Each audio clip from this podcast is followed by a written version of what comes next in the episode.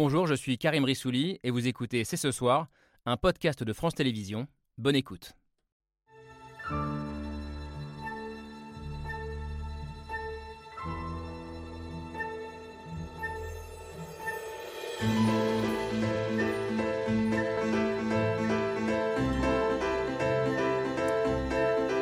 Bonsoir à toutes et à tous, soyez les bienvenus sur le plateau de C'est ce soir. Le Premier ministre israélien Benjamin Netanyahou hier soir à la télévision.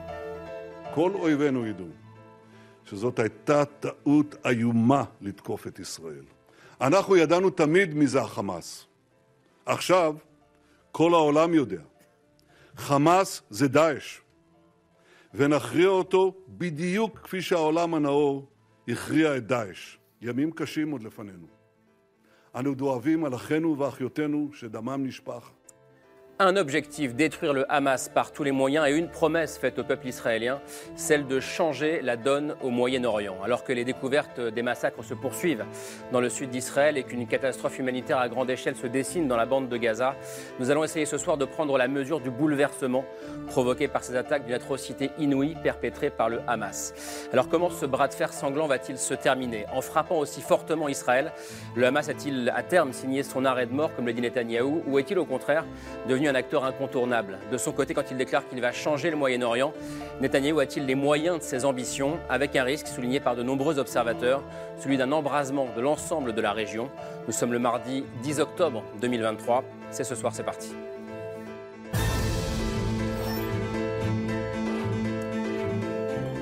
C'est parti, c'est ce soir avec Laura Adler. Bonsoir ma chère Bonsoir, Laure. Karim. Et avec Camille Dio. Bonsoir, euh, Bonsoir. Camille. Quatre jours presque après les attaques dans le sud d'Israël, euh, la découverte des horreurs commises dans les kibbutz de la région se poursuit aujourd'hui avec ces massacres, ces carnages. On ne sait pas très bien quel mot employer pour nommer ces euh, dizaines de morts. Euh, des gens égorgés, y compris des bébés, disent les reporters sur place, euh, citant aussi l'armée israélienne. Émotion aussi très forte en pensant au drame vécu de l'autre côté de la frontière par les civils palestiniens à Gaza. Et nous allons essayer ce soir avec nos invités euh, de bien prendre la mesure de ce moment historique, peut-être le tournant le plus important depuis la création de l'État d'Israël en 1948. Bonsoir Ma- Martine Gozlan, bienvenue. Merci d'être avec nous ce soir, grand reporter pour Marianne, grande connaisseuse de la région. Vous êtes très souvent sur place, vous étiez encore il y a quelques semaines. On va parler des rapports de force ce soir et dans votre euh, dernier article pour Marianne, vous soulignez la solitude d'Israël dans la région. Euh, contrairement d'ailleurs à ce que pensait Israël ces dernières années, vous parlez d'une sensation asphyxiante euh, de solitude existentielle. On va en parler ensemble ce soir. Bonsoir Dominique Moïsi, bienvenue. Bonsoir. Euh, L'un des grands visages de la géopolitique, membre fondateur de l'IFRI, aujourd'hui euh, conseiller au sein de l'Institut Montaigne. Vous êtes l'un de ceux qui parlent d'un 11 septembre d'Israël, titre de votre chronique dans les échos, où vous parlez de cette euh, hubris israélien, ce sentiment de puissance qui a empêché de voir ce qui se préparait, comme les Américains, le 11 septembre 2001, qui eux aussi se pensaient euh, invulnérables. Et si je suis le fil du raisonnement, je me dis que comme le 11 septembre, euh, cet événement va provoquer un bouleversement de la région et peut-être même du monde. On va en, en débattre ce soir. Extension à venir du conflit ou pas, avec un regard appuyé vers le nord d'Israël, le Liban où réside le Hezbollah. On vous posera aussi la question, Frédéric Mettezo, bonsoir. Bonsoir. Bienvenue, journaliste aujourd'hui euh, au sein de la cellule d'investigation de Radio France, mais surtout ce soir ancien correspondant euh, pendant quatre ans à Jérusalem euh, et très inquiet, vous le disiez en tout cas ce matin, de cette soif de vengeance de la société israélienne et de ses répercussions qu'auront les bombardements sur Gaza sur la suite de ce conflit. L'onde de choc est telle que cela interroge toutes les puissances de la région et notamment une dont on parle assez peu, je trouve relativement depuis, euh, depuis quatre jours, c'est le Qatar, euh, financier des terroristes euh, du Hamas. Bonsoir Georges Malbruno. Bonsoir. Bienvenue, grand reporter pour Le Figaro. Ça fait près de 35 ans que vous sillonnez la région. Euh, vous avez aussi beaucoup enquêté sur le Qatar et vous soulignez quelque chose d'à la fois passionnant et dérangeant, c'est l'hypocrisie israélienne vis-à-vis du Qatar. Et ce sera l'un des éléments importants du, du débat de ce soir. J'accueille enfin Philomène Remy. Bonsoir Philomène. Grand reporter euh, à mes côtés dans l'émission En Société le dimanche soir sur France 5. Vous connaissez bien la région, vous aussi, notamment Gaza. Et on voulait vous avoir avec nous ce soir pour mieux comprendre ce qui se joue dans ce micro-territoire palestinien où règne le Hamas et qui se prépare donc à un blocus euh, très long euh, de l'armée israélienne. Merci d'être là ce soir pour cette euh, discussion, ce débat qui s'ouvre, comme d'habitude, avec le billet de Pierre Michel.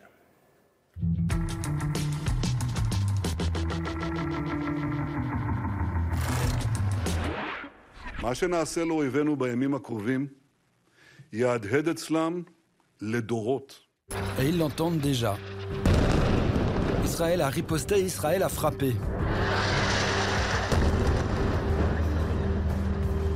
Israël a frappé sur des cibles du Hamas, Israël a frappé sur des immeubles à Gaza.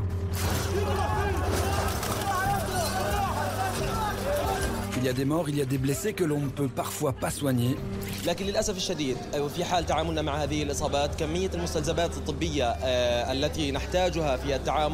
Alors que le ministre de la Défense a annoncé hier un siège complet de Gaza.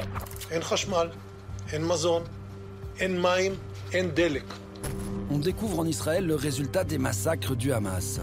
Des dizaines de sacs mortuaires emmenés par les secours israéliens.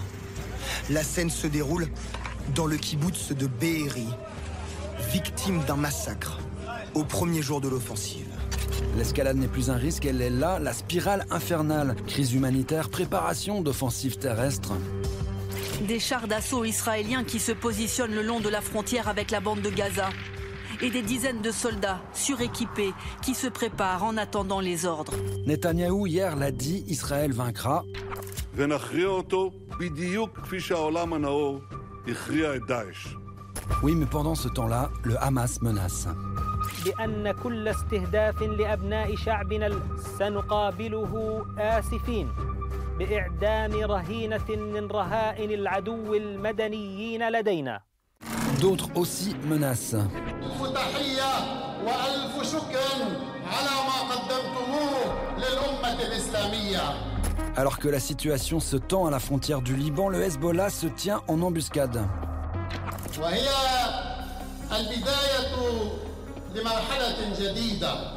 Plus à l'est, la République islamique de l'ayatollah Khamenei s'est-elle réjouie de l'attaque terroriste de samedi L'ombre de l'Iran plane sur la guerre Israël-Hamas.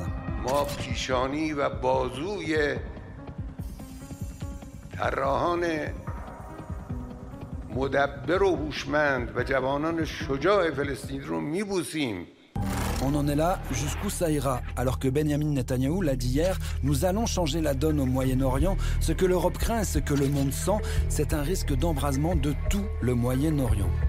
Die USA, Großbritannien, Frankreich und Deutschland sind sich einig.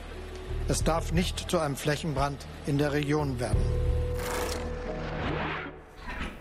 que ça ne devienne pas un incendie général dans la région, dit le chancelier allemand. Alors on va en parler des conséquences, du rapport de force, euh, mais on se retrouve ce soir au terme d'une journée j'ai écrit atroce parce que je ne trouvais pas d'autres mots. Euh, on pensait avoir vu le pire, mais en milieu d'après-midi, des nouvelles nous sont parvenues d'un nouveau kibbutz. Euh, le kibbutz Kfar Aza, c'est l'envoyé spécial sur place de la chaîne israélienne I24 News qui raconte ce qu'elle a vu et ce que l'armée israélienne lui a raconté. Here in Kfar Aza, they continue to remove some of the Israeli bodies that were killed during the massacre Saturday morning. The Israeli citizens that were killed inside their homes, gunned down, stabbed, uh, different grenades thrown off as well. As we're walking through this community, uh, we're told that we have to stay away from certain areas, certain houses, because there could still be mines in them and it, they could go off at any moment. Truly the scene of a massacre, as many of these people were just inside their homes, families. Uh, one of the commanders here said, said at least 40 babies were killed. Some of them, them their, their heads cut off. He said he's never seen acts of brutality like this. Martine Gozlan, est-ce qu'on bascule ce soir dans autre chose avec cette euh, révélation? Oui, on a, on, a, on a basculé déjà depuis samedi. Là, ça va d'horreur en horreur. Ce qui vient de se passer, c'est exactement comme les Einsatzgruppen nazis.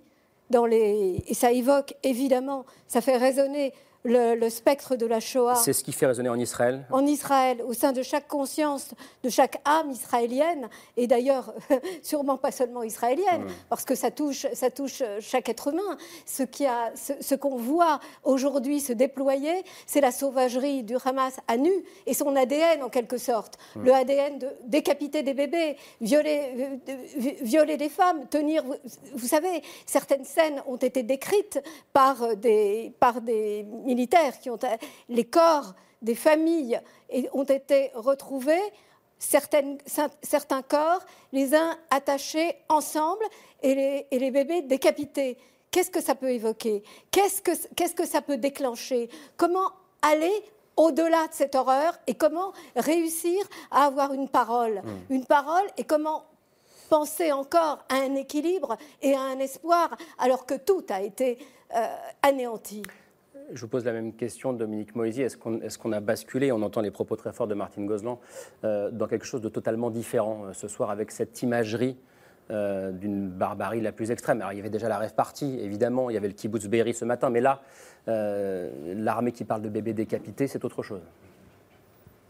Oui, je, crois qu'il y, a deux choses. Il y a le Hamas qui révèle sa vraie nature, et il, est difficile ce soir, je crois, euh, de maintenir une position de, neutralité, euh, comme certains euh, l'ont fait. Maintenant, il y a une deuxième vision qu'il faut avoir, c'est que cette barbarie, qui est naturelle, répond à un objectif. Elle est pensée, calculée. Et je crois que la comparaison avec le 11 septembre doit euh, nous obséder. Euh, L'Amérique a surréagi au 11 septembre, après avoir sous-réagi euh, avant sa venue, hmm. et aujourd'hui, l'Amérique est plus faible du fait de son échec en Irak et ailleurs. 22 ans après le 11 septembre. Qu'elle ne l'était hmm. euh, avant le 11 septembre. Le problème pour l'Amérique, c'est c'est pas si grave que ça. Hmm. Personne ne met en danger la légitimité, le droit à Israël d'exister. À l'Amérique en tout cas. À l'Amérique d'exister, pardon, bien sûr. Hmm. Ah, c'est pas le cas d'Israël. Israël, c'est tout petit. Euh, il faut se rappeler cette formule. Euh, c'est le peuple juif dans son ensemble c'est l'erreur de calcul statistique de la population chinoise. Formule Plus ou moins 15 millions. Euh, c'était une, formule de qui, ça, pardon? Euh, C'était une formule, euh, je crois, à l'époque de, Shimon Peres hmm. qui, revenait. Et, donc, là, Israël doit se montrer à la hauteur de cette tragédie. Il ne doit pas faire, si je vous entends, la même erreur que les Américains après le 11 septembre. Tout à fait. Donc euh, il ne faut ne pas surréagir. On, va y revenir, hein, pardon, Dominique Moisy, mais, ce qui m'intéresse, parce que la comparaison à Daesh, euh, Frédéric Mettezo, vous connaissez bien, euh, tout le monde ici, le Hamas, en tout cas ce qui se passe sur place. jamais on n'aurait imaginé que le Hamas puisse faire ça, depuis 1987 et sa création.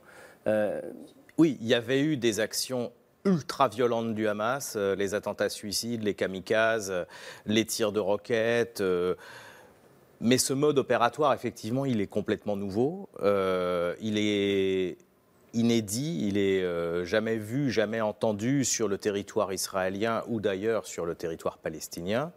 ce qui est compliqué, moi j'ai. Vous, êtes surpris ou pas? Enfin, oui, oui. Euh, tous, depuis samedi matin, on est tous surpris. Des méthodes, je veux dire. Mais on est surpris par tout.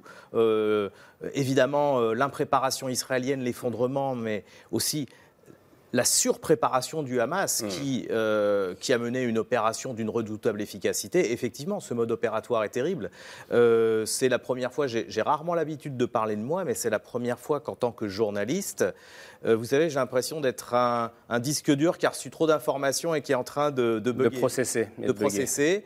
il faut digérer ces informations et c'est très compliqué quand on a beaucoup d'informations à digérer, d'être capable de les expliciter hmm. au public quand soi-même on reçoit ce genre d'informations. C'est comme si on me parlait une langue étrangère. C'est votre cas, Georges Bruno, vous avez bugué vous aussi depuis, euh, depuis samedi matin. Euh, bon, je vous laisse répondre à ça d'abord. Euh, mais mais, ce, rapport Hamas-Daesh, oui. Alors, la, la, la, barbarie qui a été celle du, du, Hamas, effectivement, fait penser aux, aux exactions de Daesh. Ensuite, aux exactions djihadistes, qui n'était pas le cas avant, encore une fois. Hein. Ce n'était pas le cas. Et mais djihadistes, tous les spécialistes, y compris israéliens, euh, savent que le Hamas n'est pas Daesh. Mais, c'est encore le cas ce soir ou pas? Bien sûr, le, Hamas n'a jamais porté une action en dehors du cadre israélien. Tout le monde le, fait. Mais la barbarie qui est, qui est celle de, euh, des terroristes du Hamas fait penser inévitablement à... Et donc, euh, moi, ce qui m'a frappé, ce qui m'a frappé surtout, euh, c'est euh, samedi matin, si vous voulez, à 9h30, quand j'ai vu sur les comptes Twitter, sur les réseaux sociaux, euh, cette image de, Palestiniens, journalistes du Hamas, qui faisaient le reportage en direct depuis hmm. les kibbutz, alors qu'on entendait les affrontements. Et là, là, ça fait 35 ans, effectivement. J'ai été basé 9 ans à Jérusalem. Je Hum. connais Gaza comme ma poche. Euh, J'ai eu les attentats du Hamas. Mais en 35 ans, on- je, je me dis, mais c'est pas possible, c'est une fake news. Hum. Et, et parce que là, on a, si vous voulez, et c'est là qu'après, on m'a posé des questions, euh, pourquoi le monde arabe n'a pas réagi, etc. Je crois que, et, et pourquoi la réaction est aussi faible, on y viendra peut-être tout à l'heure. On y viendra, bien sûr. Parce que ça a fait, et pourquoi elle est aussi forte, elle a traumatisé Israël, ça renvoie à la notion du, retour. 1948, déplacement, retour. Première fois qu'il y a une invasion terrestre du, du- de, de 1500 euh, terroristes, combattants armés. Et donc, là, on est saisi des d'effroi, parce qu'on se dit, le- Israël est, me- est menacé. Mais je veux dire, on savait que le Hamas était un mouvement terroriste. Oui, depuis- Euh, non, mais, mais- mais juste, pardon. Euh, la question qu'on peut même se poser quand on voit, quand on voit ces images, c'est est-ce que le Hamas n'est pas lui-même dépassé par des hommes qui viendraient justement de Daesh? Oh non, non, non, non, non. non. Personne ne se pose cette question-là. Le, le Hamas a combattu, combattu Daesh. les gens de Daesh qui voulaient aller dans le Sinaï. Non, mais il y avait une concurrence. Attention, le, Oui. le, le Hamas, le Hamas en ce moment, euh, et enfin depuis plusieurs années, est en- était en concurrence avec d'autres groupes euh, encore plus radicaux. Mais toutes les radicalités s'enchevêtrent, vous comprenez? Donc, si vous voulez, et d'autre part, selon euh, l'analyse des vidéos, euh, des vidéos des, des kidnappeurs qui ont été, euh, qui ont été enregistrées et, et étudiées par, euh, par les Israéliens, il y avait des agents, des agents iraniens, des gardes, des, des- qui parlaient en, Ça en parlait en persan, Ils en parlaient en, en, per- en persan. Et, et ça, c'est très important. Et d'autre part, quand on dit c'est pas Daesh, etc., politiquement, mais la barbarie reste la barbarie. La barbarie, quand elle est inscrite dans, dans un décret d'annihilation euh, d'Israël, ce qui est le cas depuis 1987 et la, et la création et la création du Hamas, la, la- la barbarie euh, s'étend, elle gicle, euh, elle, elle prolifère.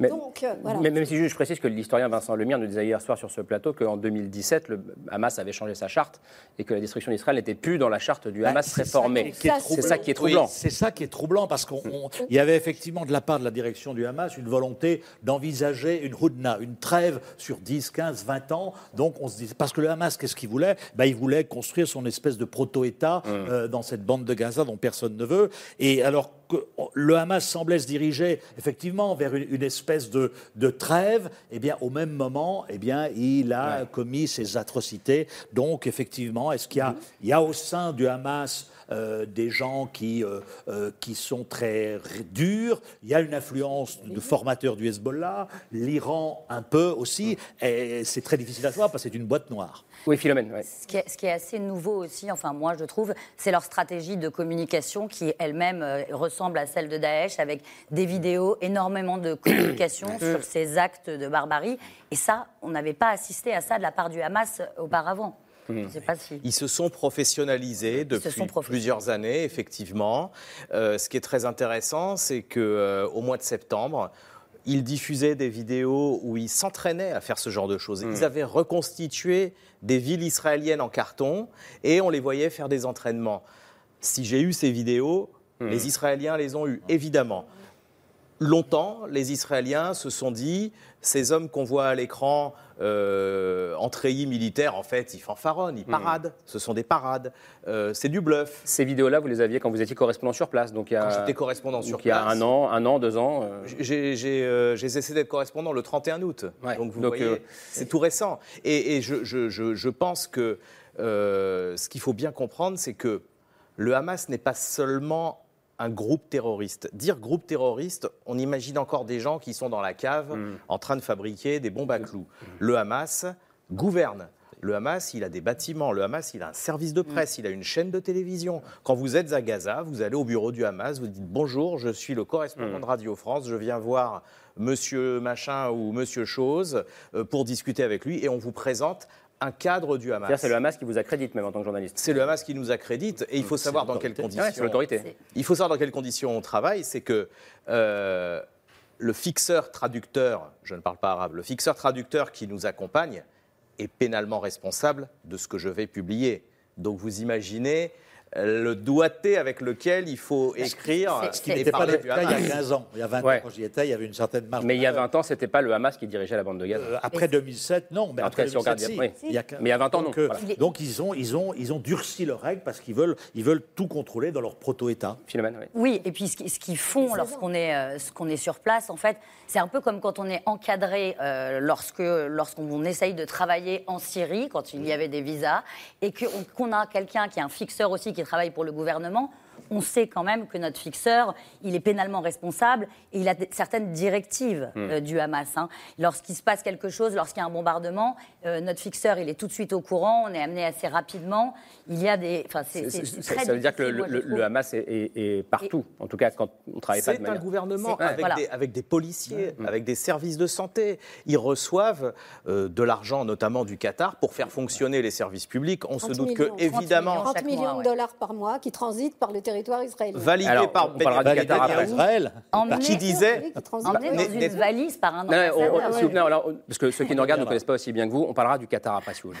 Mais juste sur- le, sur le, le Hamas et, Sur et- le et Hamas, il de y a ses un chefs. des dirigeants du, du Hamas qui est présenté comme le cerveau euh, des attaques du, du 7 octobre. C'est un homme qui est très mystérieux, qui est assez insaisissable euh, et qui s'appelle Mohamed Daïf. On va voir sa photo. C'est la seule photo qui Ah existe euh, de lui. Euh, une photo qui, a priori, date. vieille photo. euh, très très vieille, qui date d'avant euh, l'an 2000, d'avant. euh, C'est la seule. 96. C'est la seule 96. Je- J'arrivais pas à trouver époque, on une date ne le euh, voyait jamais, même déjà. En tout cas, c'est quelqu'un dont on connaît très peu de choses. On sait qu'il a une soixantaine d'années. On sait ouais. qu'il serait né dans un camp de, de réfugiés. Et je précise juste que, euh, du coup, Daïf, c'est un, un pseudo. Ça veut dire invité en arabe, un, un surnom qui tire du fait qu'il ne dormirait jamais au même endroit pour échapper aux services de sécurité israéliens. Un autre surnom qu'on lui donne, c'est le chat à neuf vies, parce qu'il a euh, échappé euh, à de nombreuses attaques. Il aurait la- laissé sa vue, un jambe, un bras. Euh, Sa, sa femme et plusieurs de ses enfants euh, seraient morts dans ces attaques-là. Et c'est un homme à la fois très mystérieux, mais très populaire, euh, plus populaire finalement que les dirigeants plus politiques Ouais. du, du Hamas, plus populaire que ceux qui gouvernent Gaza, à qui euh, les Palestiniens peuvent reprocher bah, des problèmes de gestion ou également un train de vie luxueux, loin de Gaza. euh, Notamment au Qatar, on y revient toujours. mais- voilà, on reviendra sur le Qatar. Lui, c'est un dirigeant militaire donc qui dirige depuis 2002 la branche armée du Hamas, euh, qui est toujours resté vivre à Gaza et c'est aussi de ça qui tire euh, sa popularité. Et c'est lui, a priori, qui aurait transformé petit à petit la stratégie du Hamas, la stratégie d'attaque, euh, pour, euh, pour se diriger vers de plus en plus de lancers de roquettes, pour la construction de, de, souterrains euh, également. Est-ce qu'aujourd'hui, Frédéric Mettezou, on peut, euh, on peut penser que c'est lui qui a pensé le basculement dans d'autres méthodes d'action euh, de plus en plus barbares?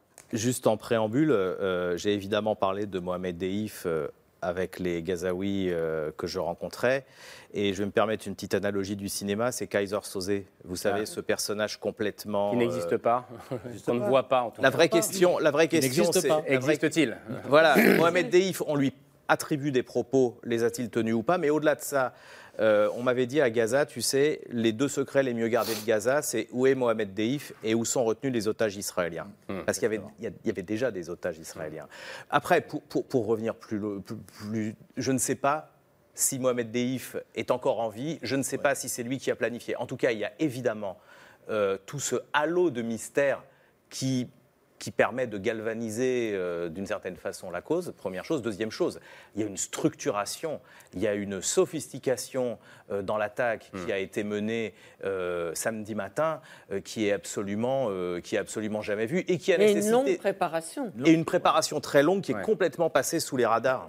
Il faut, il faut rappeler, parce qu'on parle, tu parlais de la communication, on a appris après l'assassinat de euh, Qassem Soleimani, euh, l'Iranien, euh, en 2020 par, euh, par les États-Unis à Bagdad, que Qassem c'était Soleimani, qui déjà, Qassem Soleimani Qassem Soleimani, c'était le chef de la, c'est le, le chef du bras armé de l'Iran en dehors de l'Iran. de l'Iran.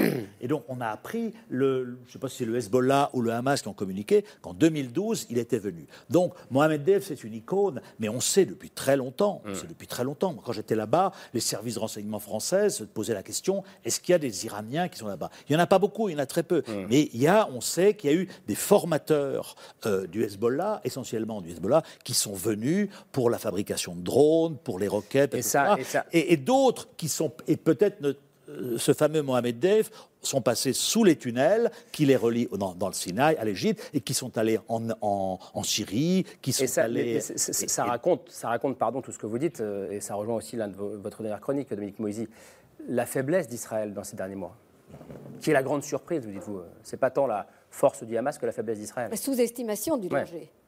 Oui, ben, je, je crois là, euh, euh, bah, il faut se rappeler la guerre du Kippour en, en 73.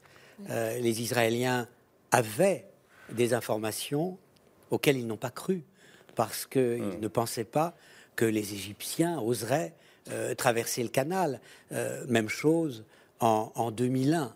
Donc c'est c'est dans ce sens euh, que. Mais euh, j'ai- Kippour, c'était des armées. Oui, là, on, des armées. là, on arrive à quelque chose Oui, mais d'autre avec c'est- les civils. Non, oui, non, non, mais attention. euh, je- la, la comparaison que je fais, c'est euh, euh, la surprise et, et- et- et pas du tout sur euh, les, les- les- les actions. Mais le, le vrai problème pour Israël aujourd'hui, je, je crois qu'après la sidération, après la colère, il y aura, il y a déjà la résilience, le fait que Israël sait qu'il va gagner cette guerre, qu'il ne peut que la gagner parce qu'il n'y a pas d'autre alternative. Mais on et, est- et la question fondamentale est de savoir comment la gagner. Et à quel prix? Mais le prix, euh, hélas, il n'y a, pas- hélas, il y a, pas- y a pas de choix. Mais il me semble que le, le- le point central, c'est cette barbarie euh, dont fait preuve le Hamas. Que signifie-t-elle Si l'objectif du Hamas était de rappeler au monde, et en particulier au monde arabe, L'existence des Palestiniens. l'existence des Palestiniens, c'est réussi et raté, parce qu'on ne peut pas s'associer Hmm. euh, à une telle barbarie. S'il s'agissait de prendre la Il y en a certains qui s'y associent. Non, mais, la- non, mais la, la- la pas, question- oui, pas dans- c'est- quand même pas, pas dans l'ensemble. Je pense C'est- Est-ce que c'est un piège pour les Palestiniens le ou pas Hamas suicide les Palestiniens. Il les suicide depuis le début. Oui, non, mais c'est non, mais quand même, il y a- restons, euh, restons rationnels. Euh, C'est de la crois- rationalité, ce que je- non, non, non, non, non, mais Dominique. le, le- le- il- c'est une culture de mort qui euh, ne donne aucun prix à la vie. C'est la culture Et- du suicide du, du et- frère aussi. Oui, mais, mais, mais quand même, la question. Moi, je, je suis obsédé par euh, euh, Yitzhak Rabin. Hmm. Que disait-il au début des années 90 On rappelle, pendant la Rabin, architecte des accords d'Oslo avec Arafat, assassiné en Il 95 disait- à Tel Aviv. Il disait il faut lutter contre les terroristes comme s'il n'y avait pas de négociation de paix. Et il faut entrer dans les négociations de paix Hmm. comme s'il n'y avait pas de terroristes. Et aujourd'hui, quel est l'objectif d'Israël, me semble-t-il Hmm. C'est de détruire le Hamas et de remettre la question palestinienne au centre d'un débat qu'elle n'aurait jamais dû Vous pensez vous pensez qu'Israël a l'obsession de- Israël de remettre- avec le gouvernement qu'il a aujourd'hui, Aujourd'hui, de non, remettre. Bien, sûr- bien- bien sûr que non. C'est un- mais entendons-nous. Ce que je dis est, un idéal. Si c'est ça le problème, parce qu'en réalité, euh, c'est en réalité le cœur du problème, c'est que euh, le Hamas, qui est horrible, qui doit être détruit, ne vient pas de rien. Ben non. Il vient d'un problème qui n'a pas été traité qui s'appelle pendant des décennies. Dominique. le problème on n'en parle jamais, mais Comment Mais bien s'appelle l'occupation Allez-y. Mais- mais c'est pour ça que je dis- Et, et Attends, je, je vous dis, moi, je- j'ai appelé des, des amis ou de- pas des amis, etc. Je- J'en reviens. Je suis d'accord avec vous. Ils, ils sont horrifiés par les Palestiniens ou Arabes dans le Golfe. Ils sont horrifiés par les actes de barbarie du Hamas. Mais d'un autre côté, je vous dis, ça renvoie à 48, euh, au retour. Et ça, c'est- si on comprend, on ne comprend pas. Ça. 48, la Parce création de l'État d'Israël et ce 1948, que les les les centaines appellent de Nakba, c'est la catastrophe. sont partis. Les, ceux qui ont, les, les horribles barbares qui ont perpétré ça, leurs grands-parents ont été euh, chassés de leur maison. Et donc, ils sont au- aujourd'hui, il y a cette sensation On dans l'imaginaire, la perception. Non, non, voilà, tout à fait. Mais il y a la, Oui, c'est là, absolument dans l'imaginaire, c'est ça qui, et qui, qui fait qu'ils disent notre fierté est rehaussée. Voilà, parce qu'il y a eu 60 Ans, 80 ans d'humiliation, il y a eu 48, 67, etc. C'est là ce qu'on ne comprend pas, Hmm. parce qu'il y a ce phénomène de- de- de- d'occupation qui persiste, Martine de Gozlan. conflit qui n'a pas été Le réglé et qui alimente les haines. C'est difficile pour vous d'entendre ça non, Fierté rehaussée euh, pour tout. certains. Je- je- je- J'entends, j'entends par- C'est la parfaitement mon perception. confrère. J'entends, j'entends, J'entends bien sûr, bien sûr, parfaitement mon confrère, mais je voudrais, je voudrais simplement, je, ré- je rétablis les faits et ma propre analyse, et, et qui, est, qui est validée par les faits, à savoir que le Hamas a, a- a détourné la, cause palestinienne. Le, le- le peuple, le, peuple, palestinien est otage du Hamas. Et le drame, parce que, bon, lors de mon dernier reportage, donc il y a, il y a- il y a trois, trois- trois semaines et demie, où j'étais à la fois euh, sur, le, sur le front nord, en Cisjordanie, et face à Gaza. D'ailleurs, dans un silence étonnant, euh, où il y avait... Vous étiez, dans- vous étiez près de ces kibbutz oui, euh, j'étais en J'étais en face, exactement. J'étais près de près de Nir Oz, euh, près de près de Kfar Aza, et j'étais exactement sur la ligne, la ligne en face de Gaza, la ligne Mhm. de séparation. Et on, on entendait, on entendait respirer Gaza. J'étais avec j'étais avec des, des- des officiers israéliens. Il y avait ce silence, et à travers ce silence, il y avait l'appel à la prière qui montait de la plaine. C'était c'était la prière de midi. Mhm. Et il y avait un silence. Et bon, alors bien, il y a des tunnels. Vous savez que Mhm. les, les Mais- tunnels, on, on- on- on- on sont- on prétend Il qu'ils y, a ont. des, il y a des tunnels, je le précise, pardon, désolé de faire de la pédagogie, mais Oui, entre l'Égypte et, et Gaza, au sud de Gaza, d'accord, donc euh, à Rafah. voilà. Oui, mais là, là, j'étais, j'étais, j'étais ce- du côté, du côté Et israélien. il y avait des tunnels de ce côté-là. Oui, mais bien sûr, ce, Mm. ce sont tous les tunnels que les, que les Israéliens, depuis des années, avaient obturés, avaient bloqués avec, Mm. euh, bah, avec du béton. Et alors, je disais, bon, bah, que- et, et vous savez, et qu'est-ce qui se passe avec d'autres tunnels?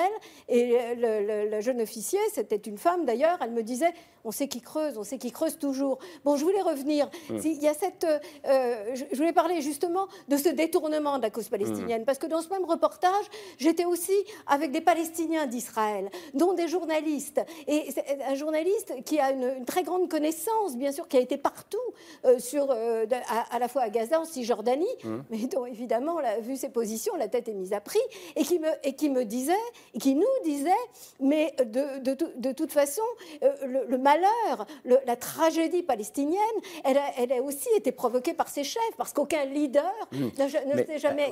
Je- je- vous avez dit tout à l'heure, Martine Gozlan, euh, on entendait respirer Gaza. Oui. Ma question, c'est est-ce que Gaza respirait déjà avant euh, le blocus annoncé euh, Pour ceux qui nous regardent et qui ne savent pas ce qui se passe là-bas, Philomène? Enfin, euh, Gaza, quand même, c'est une population, on ne peut pas vraiment dire, qui, qui respire. Mais non, Euh, c'était c'est une une- population c'était qui est une sous image, blocus mais c'était une image. euh, depuis On- 2006, depuis 2007. On sait que lorsqu'on est gazaoui, euh, on est, entre guillemets, limite condamné dans cette Je enclave. pré- non, je précise. Précisez, précisez. Je précise que c'était au niveau de la sensation, Mm. qu'on savait que Gaza était là. C'était la présence et la respiration, le souffle de Gaza qui nous envahissait, qui nous.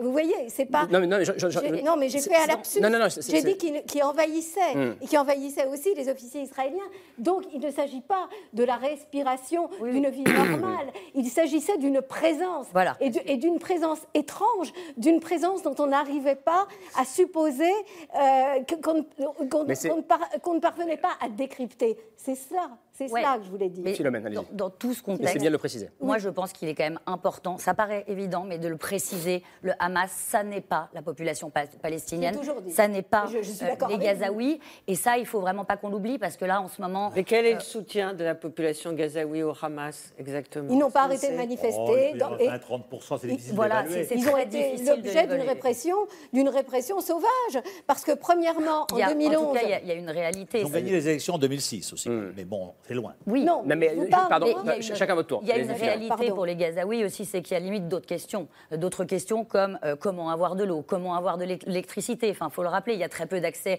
Euh, 98% de la population là-bas n'a pas accès à l'eau potable. Mais vous disiez tout à l'heure que Mais le non, Hamas était une forme de d'administration de Ah bah Gaza. Oui, mais l'administration cette qu'il Excusez-moi, faut limites. passer l'électricité, par le Hamas pour avoir de l'eau Pardonnez-moi, je, attendez. Martine. Il y a Alors- l'électricité avant le siège. Et faut- et Ils avaient fournie 6 par heures d'électricité par jour. Là, ils ont six- avant ça, ils Par avaient la 6 heures d'électricité par jour. Donc, par c'est On ne peut pas faire de Gaza Ouais. quand même un, Georges Malbruno. un summer resort. Tout le monde Oui, sait voilà. que c'est une prison à ciel ouvert. C'était Ouais. Amnesty International Qui l'a dit. Qui dit non, mais je veux dire, Personne. Martine, tu peux pas exagérer. Ça fait 30 ans qu'on va à Gaza. Gaza est, Non, non, est une elle- prison. elle- non, non, j'ai ce que dit Martine Gozlan, c'est je ne dis pas que c'est une prison, que c'est que c'est- c'est un summer resort. c'est bien- tout. personne ne dit ça ici. C'est bien ça le problème. Le- Je- le- je le- parle de la tragédie les, palestinienne. les Gazaouis, ils étaient un million il y, a, il y a 15 ans, ils sont 2 millions maintenant, et ils, ils n'ont aucun avenir. Il faut qu'Israël, à un moment donné, c'est ce que je ne cessais de dire 60% à mes amis israéliens, je leur disais, mais quel est votre ambition pour Gaza. Un million il y a 15 ans, 2 millions aujourd'hui, euh, 3 millions il y a 15 ans. Le roquette avait 1 km et demi de portée, aujourd'hui 150 km de portée. Qu'est-ce que vous aurez dans, dans, 5, dans 5-10 ans? Donc il faut qu'il y ait une, répo- réponse politique. Non, il faut- Et cette réponse politique, elle n'est jamais venue avec le processus de paix. Ce que vous disiez, Dominique, tout à fait juste, citant Rabin, on lutte contre le terrorisme comme s'il n'y avait pas la paix et on fait la paix comme s'il n'y avait pas le terrorisme. Simplement, je pense que l'erreur qui a été commise à cette époque-là, où c'était l'occasion unique de faire la paix, c'est que face au, moment Hamas des qui accords perpétrait des horribles attentats à partir de 94-95 contre des Israéliens, Pour torpiller fallait- le processus de pour paix. torpiller le processus chaque de étape, paix, à chaque il étape, fallait, le flot de il fallait rehausser l'autorité palestinienne de manière à ce qu'il y ait un interlocuteur viable. Et alors, on ne l'a pas fait, et on se retrouve aujourd'hui avec une scène palestinienne Pardon- complètement divisée, pardon de rest- et donc pardon de le rester Hamas sur- qui a pris le pouvoir. Pas de rester sur Gaza et sur les populations civiles, parce que Mm. on va en reparler euh, dans les, malheureusement dans les jours, dans les semaines qui viennent. Mais ceux qui se préparent euh, à Gaza, euh, Frédéric Mettezo, vous disiez ce matin, j'ai- très peur de ce qui va se passer. Parce que quand j'entends le degré de haine et de demande de vengeance dans la société Oui. israélienne. La société israélienne est en colère, les gens sont en rage. Des amis dont je sais qu'ils militent pour la paix, qu'ils Hmm. militent pour la coexistence me disent il faut en finir, il faut détruire Gaza. Ça veut dire quoi en finir? Il faut les tuer. Il faut détruire Gaza, c'est ce qu'on me dit. Et Gaza est en train d'être détruite. Hmm. Je reçois des images attestées par des gens fiables. Euh, Gaza est en train d'être détruite et, et- et c'est une perspective euh, catastrophique. Et pour revenir... Ça, correspond- ça, ça colle, ça résonne pardon, avec ce que disait Dominique Moisy, hein, qui disait euh, La même erreur de surréaction qu'après le 11 septembre la, la surréaction. Et finalement, on, on revient toujours à Oslo. euh, Mm. Et c'est vrai que finalement, Oslo a été euh, mise à bas, mise à mal, a été euh, stoppée par, d'un côté, les attentats suicides du Hamas, de l'autre, par les extrémistes juifs qui ont assassiné Rabin et qui ont fait le massacre. Et des deux côtés, Oui. ceux qui ont tué Oslo sont au pouvoir. Ils sont au pouvoir. Benjamin Netanyahou manifestait Oui, mais contre pour quelle Oslo. raison? Mais non, mais je attendez, je termine, je mon raisonnement. Aujourd'hui, celui qui manifestait contre Oslo, Benjamin Oui, Netanyahou, est au pouvoir. Ces ministres d'extrême droite sont les admirateurs de Baruch Goldstein. Qui a tué Rabin. Qui a, qui- non non, Non, non, dit qui, Gal- a- massacré 29 Ah, Hebron. musulmans en prière à la mosquée d'Hébron. Et de l'autre côté, à 1994. Gaza, on a ceux qui ont commis tous les attentats suicides. C'est-à-dire tous les pyromanes de 95, ils sont aujourd'hui au pouvoir. à Gaza d'un La côté, communauté en internationale a une part de responsabilité si dans, cela. Martine Gozan. Oui. Euh, néanmoins, à chaque étape, à chaque étape, la radicalisation, la radicalisation du, pouvoir israélien et de l'électorat de, ceux- qui, élisaient Netanyahou et qui finalement ont fini par, euh, par euh, donner leur voix euh, à des extrémistes, a été conforté à chaque étape par un flot de sang.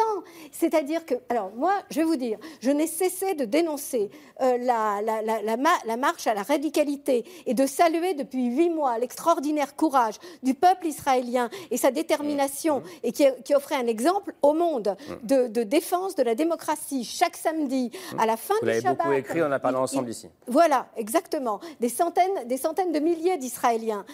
Très bien. Et ces centaines de milliers d'Israéliens manifestaient contre ce régime, contre ce et, pouvoir. et j'entends Frédéric. Mettezo qui dit, régime, qui- dit ses amis qui manifestaient aujourd'hui demandent.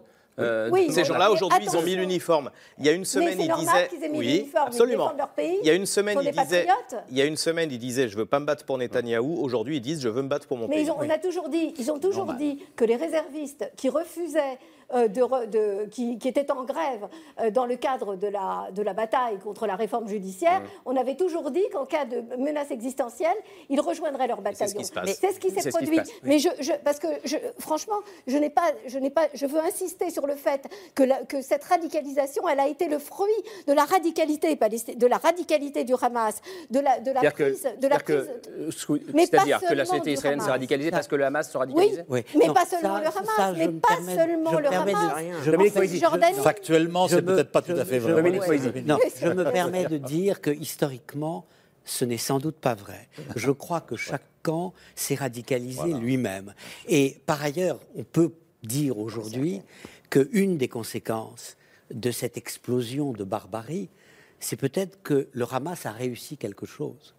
C'est de réconcilier les Israéliens entre eux. Il y avait deux Israël hier la République de Tel Aviv, laïque, moderne, soucieuse de démocratie, le royaume de Jérusalem, plutôt vers Religieux. la théocratie, plutôt euh, vers l'indifférence euh, à l'équilibre des pouvoirs. Euh, Aujourd'hui, on se rend compte que c'était une distraction suicidaire, qu'on ne songe pas à remettre en ordre les structures de la maison quand le feu couvre aux portes de cette maison. Et je crois que chaque camp, enfin, je, je- je compare ça historiquement à euh, euh, la, la- la réconciliation, entre guillemets, euh, en Afrique du Sud. Vous avez eu la rencontre miraculeuse de deux hommes, Frédéric de Klerk et Mandela. Le problème, c'est que les Israéliens avaient un, Un de Frédéric de Klerk. Il a été assassiné par un Israélien d'extrême droite. Les Palestiniens n'ont jamais sans doute eu Arafat pas en Mandela Arafat l'équivalent de Mandela. Exactement, c'était un Et- grand manipulateur. Mais, mais, mais, mais, mais je On crois que je, je pense qu'il est qu'on regrette. essentiel. Ah oui, oui. Il est essentiel dans cette affaire euh, de distinguer deux choses.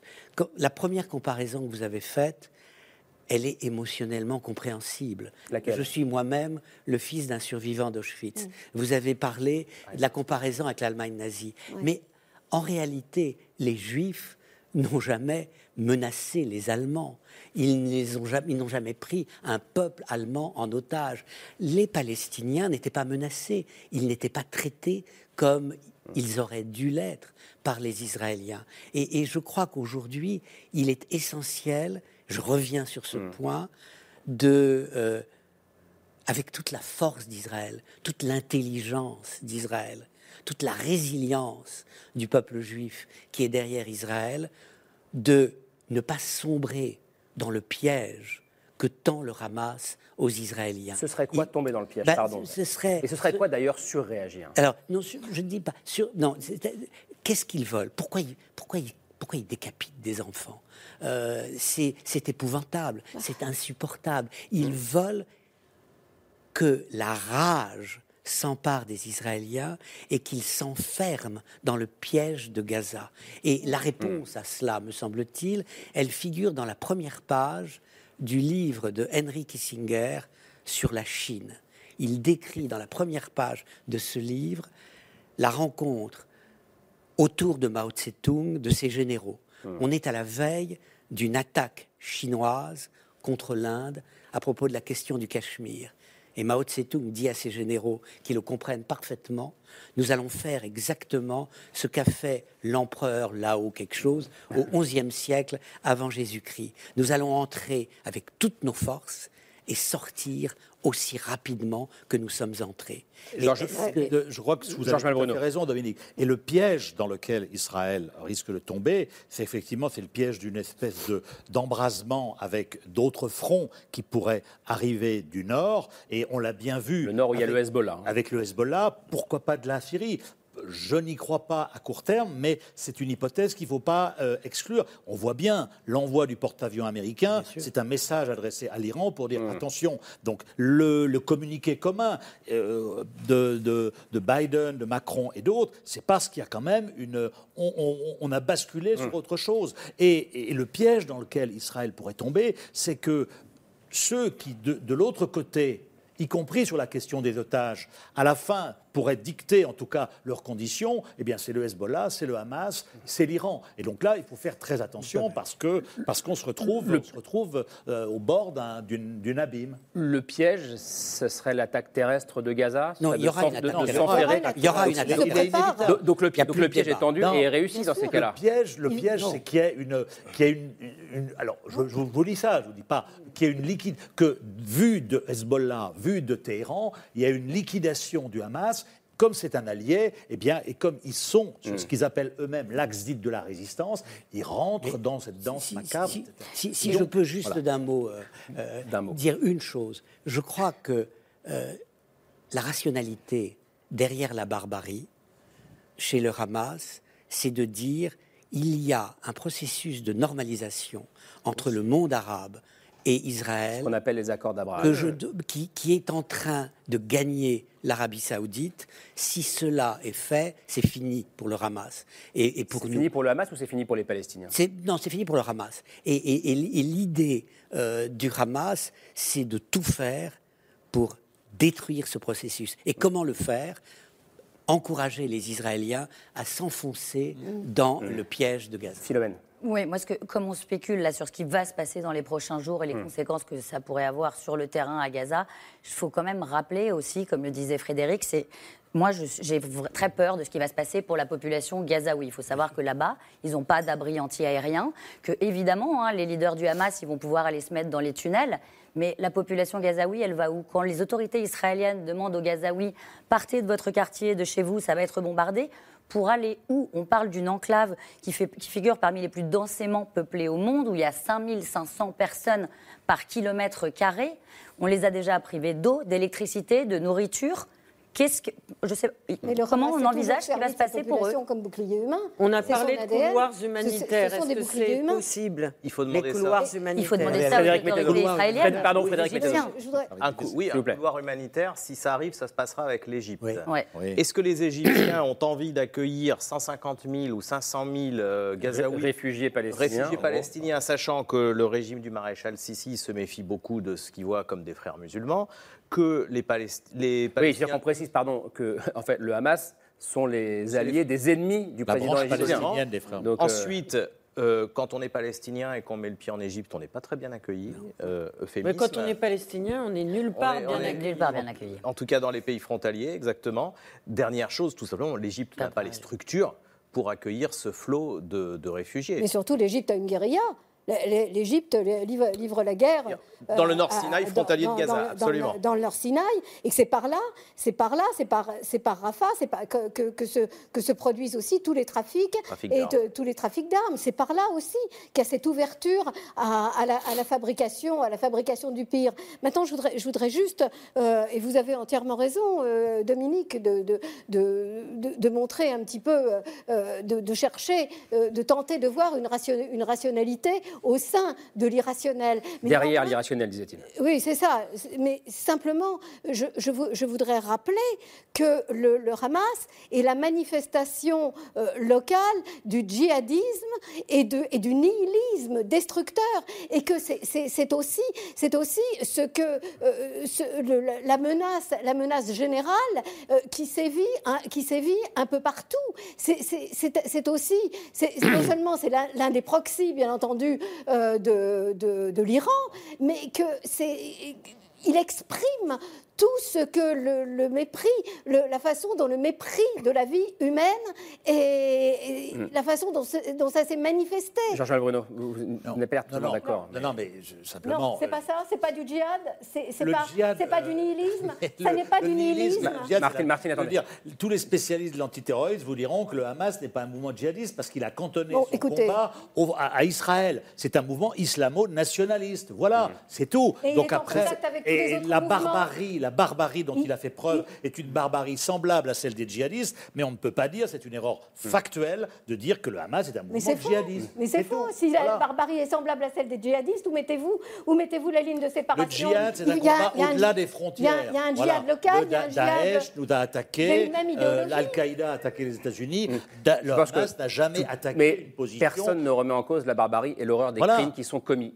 Mais je voudrais revenir sur quoi. cette barbarie et vous poser à vous et à Dominique la même question. On a l'impression que c'est peut-être, euh, et, sûrement d'ailleurs, la destruction de l'État d'Israël qui est voulu par le Mais Hamas. évidemment, depuis le départ. En depuis 48, 1987. l'ONU et tous les pays, Oui. y compris l'URSS, avaient voté pour l'existence de l'État d'Israël. Aujourd'hui, pensez-vous que l'existence, la légitimité de l'existence de l'État d'Israël est encore de nouveau une question, comme juste avant 1948 Mais non, c'est pas comme, euh, ce n'est pas comme avant 1948. C'est c'est le seul Israël et le seul État au monde dont la- dont l'existence est, est- est- est menacée, est menacée d'éradication par une grande puissance islamique qui est, qui est le Deus ex machina ou le démon ex machina. Mais j'aime pas, j'aime pas évoquer les, les choses, L'Iran, en tout cas. l- l'eschatologie. Agit, euh, qui, qui agite l'Iran, bien sûr, la République islamique, euh, qui, qui doit faire face à un peuple, le, le peuple iranien, qui est en révolte contre sa sauvagerie. Donc vous, donc, pardon, donc vous dites c'est pire que 48, ce qui se passe aujourd'hui. Ça n'a rien à voir avec 1948. Je- Dominique Moisy. Ça n'a rien à voir. L'existence de l'État Non, Dominique je- Moisy, sur ce point, pardon, je parce n'ai que- pas dit cela. Je n'ai pas dit cela. Pardon, si, euh, si je n'ai pas été claire. Euh, L'existence de l'État d'Israël n'est nullement remise en cause par la communauté internationale qui, de toute façon, manifeste sa solidarité. Et il y a, euh, à, à part, Pas toute la à part- communauté internationale. Ah, non, oui, à part, à part, par exemple, bon, l'Arabie Saoudite impute la, la responsabilité euh, des, des- des événements à Israël, mais les Émirats On Arabes fait- Unis, eux, se, se rangent. on- euh, Mais néanmoins, c'est le seul. On fait État circuler la monde- parole. Voilà, pardon. Excusez-moi, Jacques. Appart. Non, non, non, non, non, non, non, mais non, non, s'il vous plaît. Dominique, la question de l'or, vous êtes aussi à Oui, oui. Bah, bien sûr. Euh, la question euh, de la légitimité de l'État d'Israël est toujours posée. Et Israël est le seul État qui ne peut se permettre une défaite militaire, car la défaite militaire signifierait la fin de l'État. Quand euh, la Russie est, est vaincue en Ukraine, si elle l'est un jour, c'est la fin de Poutine, c'est pas la fin de la Russie.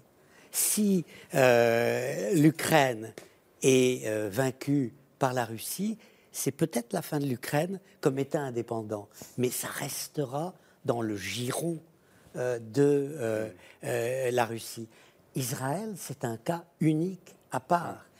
Et c'est précisément pour cela que Israël doit être fort, intelligent, ne pas s'auto-détruire lui-même par des querelles inutiles, ne pas se faire des ennemis sans raison. Mais je suis pas sûr que les jeunes Israéliens qui manifestaient pensaient que c'était des querelles inutiles, hein, le- Oui. la réforme de la justice. Oui, euh, absolument. Mais- oui, mais par, écoutez, quand, quand- quand aujourd'hui ils voient les images, C'est plutôt la réforme qui est inutile. Ben, bien sûr. Il ne fallait Ah, pas que d'accord, là. Smotrich et Ben Gvir c'est se ça, lancent c'est- là-dedans. C'est exactement ce que je dis. Georges Malbruno. Ce qui, est, ce qui est extrêmement, au-delà évi- évidemment de l'horreur de euh, ce à quoi on a assisté, ce qui est, ce qui est dramatique, et je pense que c'est une des raisons, comme vous l'avez dit, pour, pour lesquelles le Hamas a, a attaqué, c'est que effectivement, moi je, je vais dans le monde arabe euh, depuis très longtemps, on, on sent que l'acceptation d'Israël elle est, elle, est, elle est actée aujourd'hui. Elle est actée euh, en Jordanie, évidemment. Hmm. Elle est actée en Arabie Saoudite. Elle est actée aux Émirats, etc. Il y a la paix avec l'Égypte Euh, depuis ce qui ne veut 79. pas dire, ce qui ne veut pas dire, ce qui ne veut pas dire que ce que,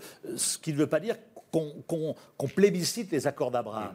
Et c'est là où Israël aussi, je sont crois, les accords de normalisation entre pour- Israël et un certain pour aller dans votre sens, a c'est un petit peu bercé d'illusions. Et parce que Mm. les accords d'Abraham ont été tout bénéfice pour Israël, on signe une normalisation avec les Émirats, le Maroc, on ne fait aucune concession sur le dossier palestinien. Donc, d'un point de vue strictement israélien, euh, même si c'est une vision à court terme, c'est très bien. Mais je pense que, et c'est là où on en revient à la perception dont je vous le disais tout à Mm. l'heure, aujourd'hui, même en Arabie Saoudite, où vous avez beaucoup de jeunes qui ne savent même plus qui était Arafat, etc., il y a quand même un attachement à la cause palestinienne Mm. qui est vu de leurs yeux une cause juste. hein. Il y a des Mm. résolutions de l'ONU, il y a eu une invasion en 67, etc. Et donc, c'est euh, ça qui est, qui est mis en, avant. Ce qui est dramatique, c'est qu'on a eu un processus de négociation qui devait mettre un terme à ce conflit israélo-palestinien. Ce processus de négociation, pour les raisons que tu as dites tout à l'heure, à la fois israélienne Mm. et palestinienne chez les extrémistes, est mort. Et aujourd'hui, ce qui est très dangereux, c'est qu'on a la validation de la lutte armée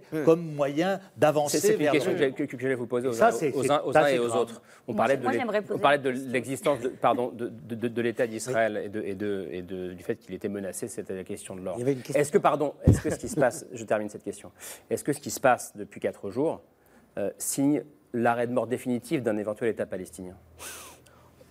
Parce que cette question se pose Mais aussi. les- physiquement, l'État palestinien, il est impossible depuis euh, 20-30 ans, à cause de la colonisation, à cause du morcellement du territoire, à cause de la séparation politique. Il y avait déjà une séparation territoriale entre Gaza et la Cisjordanie, il y avait désormais une séparation politique. Donc cet État palestinien, il, il n'existait pas. C'est comme si vous me demandiez, est-ce que vous pourriez faire pousser un arbre sur ce, sur ce parquet? C'est pas possible. Donc euh, là, on pense avec des référents euh, 20e siècle. Donc euh, là, c'est terminé. Mais ce qui me fait peur, quand euh, Netanyahou parle du nouveau Moyen-Orient, euh, il avait dit que les accords d'Abraham allaient tout changer.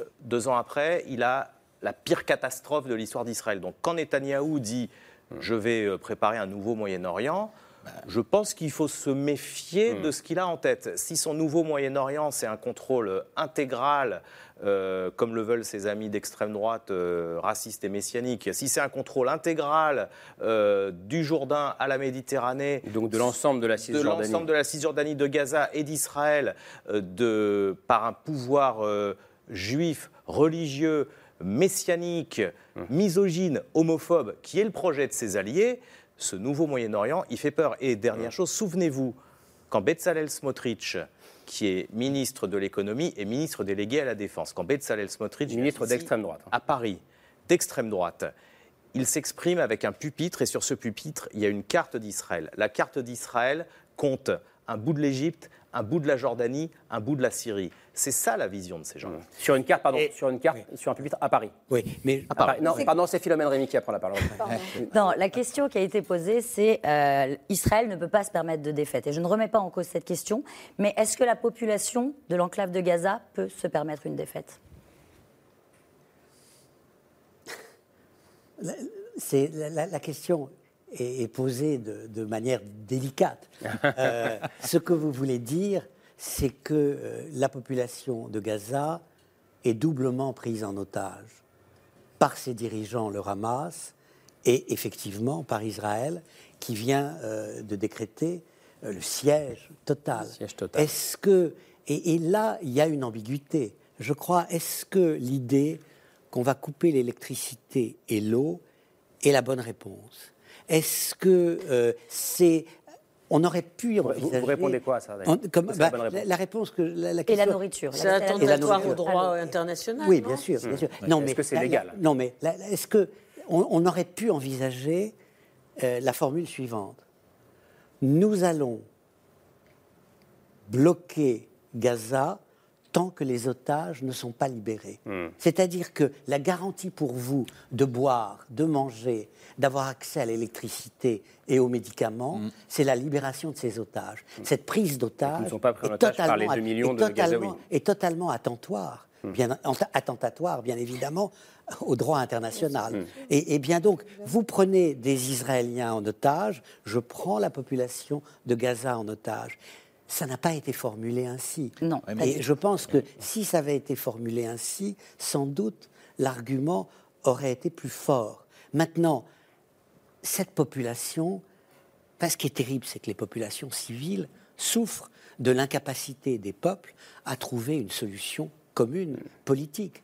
Et il y a, me semble-t-il, des responsabilités partagées. Les Israéliens dont vous parlez euh, sont effectivement radicalisés. Ils ne représentent pas, Dieu merci, la majorité des Israéliens. Non, les vous Israéliens avez eu, manifestent. vous avez eu, des- des, Manifestent vous contre avez eu des Contre eux, absolument. Vous avez eu des manifestations Absolument. contre eux, Oui, pendant, de gens qui ont été pendant, profondément pendant neuf mois, euh, quasiment toutes les semaines. voilà. Euh, on parlait des responsabilités partagées. Enfin, vous disiez ça à l'époque. Euh, il en reste une dizaine de minutes. Euh, il y a, est-ce qu'il n'y a pas un énorme éléphant dans la pièce qui s'appelle le Qatar? Euh, on parle très peu, on parle beaucoup de l'Iran. Vous en avez beaucoup parlé, Martine, depuis tout à l'heure. Euh, le Qatar, qui est donc le grand argentier du Hamas, Euh, et à vous lire, Georges Malbruno, on, on comprend qu'en fait c'est un jeu à trois. Euh, Hamas, Qatar, Israël. Bien sûr, depuis très longtemps. Le Qatar a noué des relations qui n'étaient pas diplomatiques officiellement avec Israël en 1995, euh, lorsque, lorsque, euh, lorsque, après le processus de paix, euh, sous la pression de, Bill Clinton, et donc le, Hamas a le Hamas a réussi un, exploit. Parce que vous parliez des accords d'Abraham, vous parliez de la réaction du monde arabe. Le Hamas est extrêmement dur. Le Hamas est extrêmement dur parce que, en, en particulier parce qu'il soutient le, euh, le Hamas. Le, le Qatar, pardon, est extrêmement dur parce qu'il soutient le Hamas. Mais dans le même temps, si vous voulez, euh, officiellement, Israël ne parle pas au Hamas, ce qui est une euh, absurdité évidemment. Dans les, moi, quand j'étais à Gaza, les chefs du Hamas ont passé 15 ans en prison. Ils étaient traités tous les jours par les agents du Shin Bet, etc. Les- Mais les services pour de régler, pour régler un problème, il faut bien, euh, avec un- une entité avec laquelle on ne parle pas, on passe par le Qatar. Non, mais il ne parle pas, mais vous dites il y a trois ans, Le chef du Mossad a été envoyé au Qatar Oui, sur ordre de Benjamin Netanyahou. Pour faire dire quoi au, au Qatar, il faut continuer de payer. Le Parce Mossad, le, pardon, le- parce que c'est dur à comprendre. hein. Le ouais. Donc Bien les sûr. services secrets israéliens qui vont au Qatar pour dire Oui, au Qatar, continuez à payer le Hamas. Euh, Karim, ce qu'on comprend pas, c'est qu'avant, et on en revient à ce qu'on disait tout à l'heure, c'était une espèce de jeu macabre. Vous aviez euh, la Gaza, le Hamas, euh, qui, euh, qui, à l'abri des regards indiscrets, plus ou moins, eh bien, augmentait sa capacité d'action. De, tous les deux ans, vous aviez une frappe, euh, vous aviez une frappe d'Israël à la suite de roquettes euh, du Hamas sur Jérusalem. Ça durait une semaine, deux semaines. Ils se prenaient une raclée. Et ensuite, qu'est-ce qui se passait? Le Qatar venait avec euh, de l'argent et refinançait. Donc c'était un jeu sordide. Mais, mais, mais c'est Mais la c'est le résultat de ce jeu sordide qu'on voit Eh aujourd'hui. ben oui, c'est- C'est- et ça va continuer. Et, ça va c'est continuer. pour ça, c'est pour ça que dans le tout premier extrait que vous avez passé de Benjamin Netanyahou, qui dit nous avons toujours su qui était le Hamas. Oui. Si vous l'avez su, pourquoi vous avez laissé l'ambassadeur ils l'ont ar- su, ils l'ont arriver su, dans son jet privé pardon, juste pour préciser, les, les valises d'argent. les- si vous l'avez su, Monsieur le Premier ministre israélien, pourquoi avez-vous laissé l'ambassadeur du Qatar apporter 30 millions euh, ou mais- 35 Mais- millions Terminé, par terminé, mois terminé. pour faire pour le pour euh, Gaza, dont vous saviez qu'une grande partie serait détournée pour fabriquer des roquettes? Qui finance influence. Et donc, ce n'est pas une, forcément une mauvaise ta- tactique. Parce qu'au-delà de la charte du, du Hamas, effectivement, Mm. qui, comme celle de l'OLP il y a 30 ans, disait on va détruire euh, Israël, euh, le Qatar, et ils le font, a nié, ses chefs sont là-bas, et donc ils peuvent recevoir des messages, dire voilà, il faut, il faut un petit peu calmer les choses. Voilà, on est dans ce jeu euh, macabre et très difficile à si je la- vous allez tous avoir la parole. La- Martine. alors, très brièvement, je reviens sur la sous-estimation du danger du Hamas par Israël. C'est très clair, ils ont cru à la normalisation du. Mais moi, j'étais sur le, j'étais sur le Qatar, hein, Marc. mais, ils- et c'est- mais, mais on est en plein dans l'histoire Alors, du. Qatar. Parce que précisément, le- le- le- les mannes, les mannes de, de billets et de dollars qui transitaient par le Qatar, euh, de- euh, avec, la, avec la bénédiction de Netanyahou, ça faisait partie Mmh. de, de la, de la, de la sous-estimation Mmh, du danger. du danger. Et, de, et, de, et, de, Et des moyens, et des moyens de du la Hamas. fortification du- d'une pseudo, d'une Mmh. d'une- d'une illusion euh, de la normalité. C'est ça, l'illusion de la normalité du Hamas. C'est ça, c'est ça qui a compté. Et. Ouais. Philomène. Oui, oui, non, moi, moi, ce, qui me, ce qui me frappe dans cette histoire, c'est vraiment, il faut- pour que vraiment on comprenne ce que c'était, il y a une ambassade du Qatar à Gaza, et il y avait donc cet ambassadeur qui, tous les mois, venait avec des valises de cash, 30 Physiquement, millions, il venait là-bas. physiquement, Oui, encadré par l'armée israélienne ce déplacement, pour ce qu'il faut aller jusqu'au tunnel, enfin jusqu'au passage d'Erez pour passer. Donc effectivement, c'était c'était plus qu'une validation, c'était un encadrement, c'était encadré Mhm. par l'armée israélienne ces déplacements. On me dit en gros, euh, je, je cite à César ce qui lui appartient euh, dans l'oreillette, euh, c'est comme si en fait euh, le Qatar était le banquier du Hamas et qu'Israël était le garant, en gros. Oui, c'est un petit peu ça, mais si vous voulez, quand vous êtes entre deux ennemis, etc., Benjamin il faut bien toujours, et c'est le rôle assigné au Qatar depuis, je dirais presque des dizaines d'années, et, et ça va continuer parce que là, les négociations, est-ce qu'elles s'ouvriront sur il y les otages, bien. par exemple. Il y aura les renseignements euh, égyptiens qui vont jouer un rôle euh, sécuritaire, et puis vous aurez le Qatar qui jouera un rôle politico-financier. Et ça pose une grosse question Ouais, morale, alors, non, moi- Moïse, le rapport au Qatar. Il y a, il y a quatre ans, j'étais l'invité de l'émir du Qatar. Et euh, je reçois donc tout le monde. euh, et euh, Vous avez des j'ai une grande conversation avec le Premier ministre. Il me dit nous avons trois modèles. Le premier modèle, c'est Singapour. La modernité, euh, c'est la nôtre. Notre second modèle, c'est la Norvège.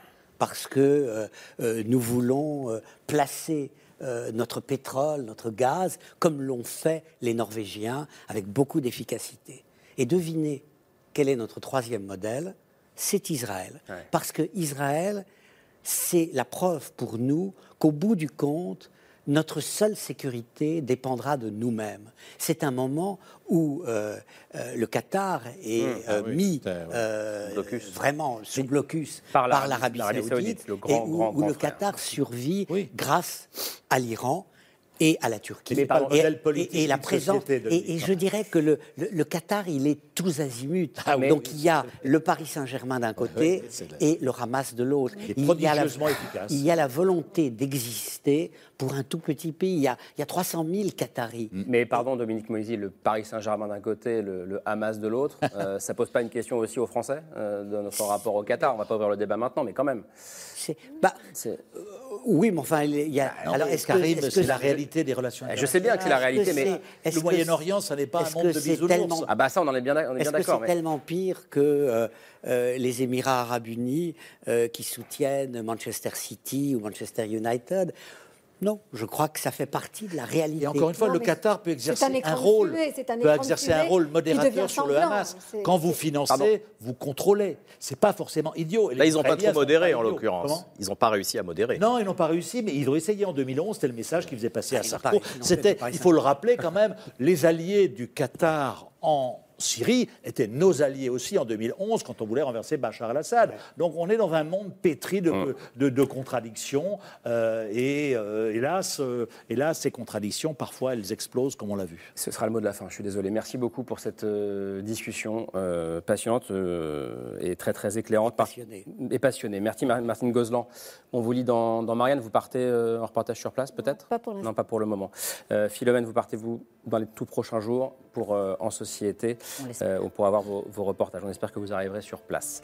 Euh, merci Georges Bruno à lire dans, dans le Figaro. Euh, évidemment, Frédéric Mettezo euh, de la cellule d'investigation de Radio France et Dominique Merci. Moisy, on vous lit dans les échos, notamment Notamment. mais pas seulement. Merci beaucoup alors et, et- et à Camille et à demain, ce sera vers 22h35. Ciao.